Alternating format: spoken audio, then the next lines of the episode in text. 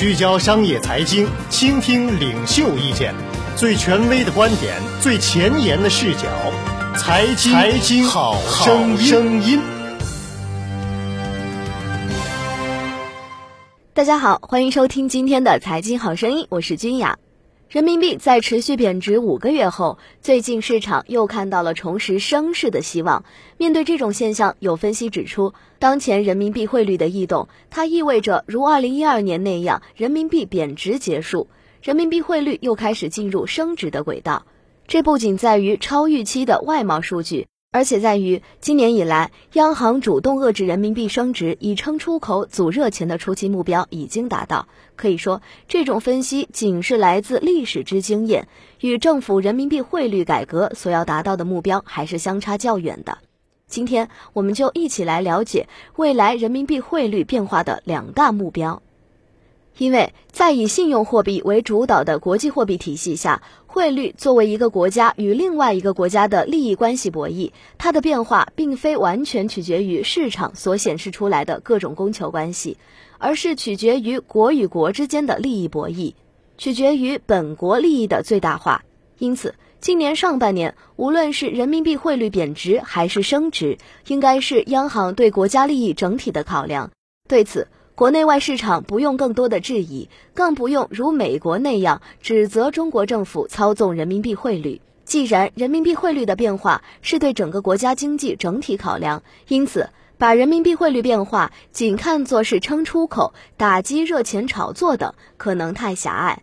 特别是就当前国际外汇市场的情况来看，百分之九十五以上的外汇交易与实质性国际贸易无关，因此。当前人民币汇率变化的目标应该是更为广泛，也就是说，人民币汇率的变化更重要的是其短期目标在于人民币汇率形成机制的市场化，长期目标即如何创造条件，促使人民币成为国际市场的主要储备货币。对人民币汇率形成机制的市场化，尽管其内涵很多，但最为重要的就是要改变以往单边升值或单边贬值的态势，让人民币汇率变化波动起来。如果说人民币汇率连变化波动都没有，哪里有价格机制可言？因此，今年以来，央行主动的促使人民币汇率贬值，就是引导人民币汇率变化波动的第一步。在未来的一个时期内，人民币汇率的变化只是会保持在一定的区间内上下波动。不过，这种变化波动的幅度会更大，周期会更长。同时，人民币汇率改革的短期目标实现，则是中国资本项目开放、人民币可自由兑换及人民币国际化重要的制度基础。人民币汇率改革的长期目标，就是要加快人民币国际化的进程。让人民币成为国际货币体系中的主要储备货币，这是国内共识。即如果人民币不能成为国际货币体系中的储备货币，中国实体经济最强都无法确立中国在国际货币新体系的基本地位。最近，国内外一直有人在放言，到二零三零年，人民币将成为国际市场的主导货币，并以此来取代当前美元在国际市场的主导地位。而要达到此目标，也就得实现人民币的完全国际化，即人民币成为国际市场的结算货币、投资货币及储备货币。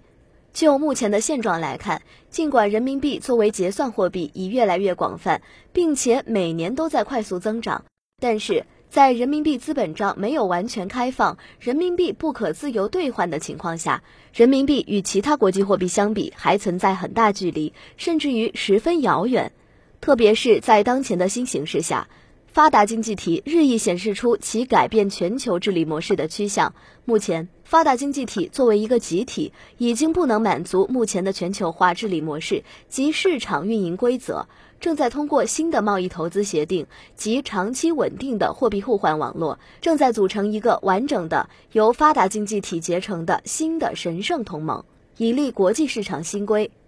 这就更是要求中国加快人民币国际化的进程，更是鼓励人民币在国际储备、跨界贸易、对外投资等多方面和多层次的国际化使用，从而显示出在推动国际货币体系改革过程中的中国力量。还有，如果人民币持续贬值或成为一种弱势货币，那么没有哪个国家或企业会愿意接受这样的弱势货币为储备货币的。可见，人民币汇率的持续升值，则是加快人民币国际化进程的重要条件。不过，人民币汇率的持续升值，又得以国家的实体经济的实力和效率及国家的信用基础来保证。因此，人民币汇率形成机制的市场化改革，以及人民币要成了一种国际储备货币，同样是保证国家经济持续稳定增长、经济效率提高、国家信用基础改善的良性循环机制。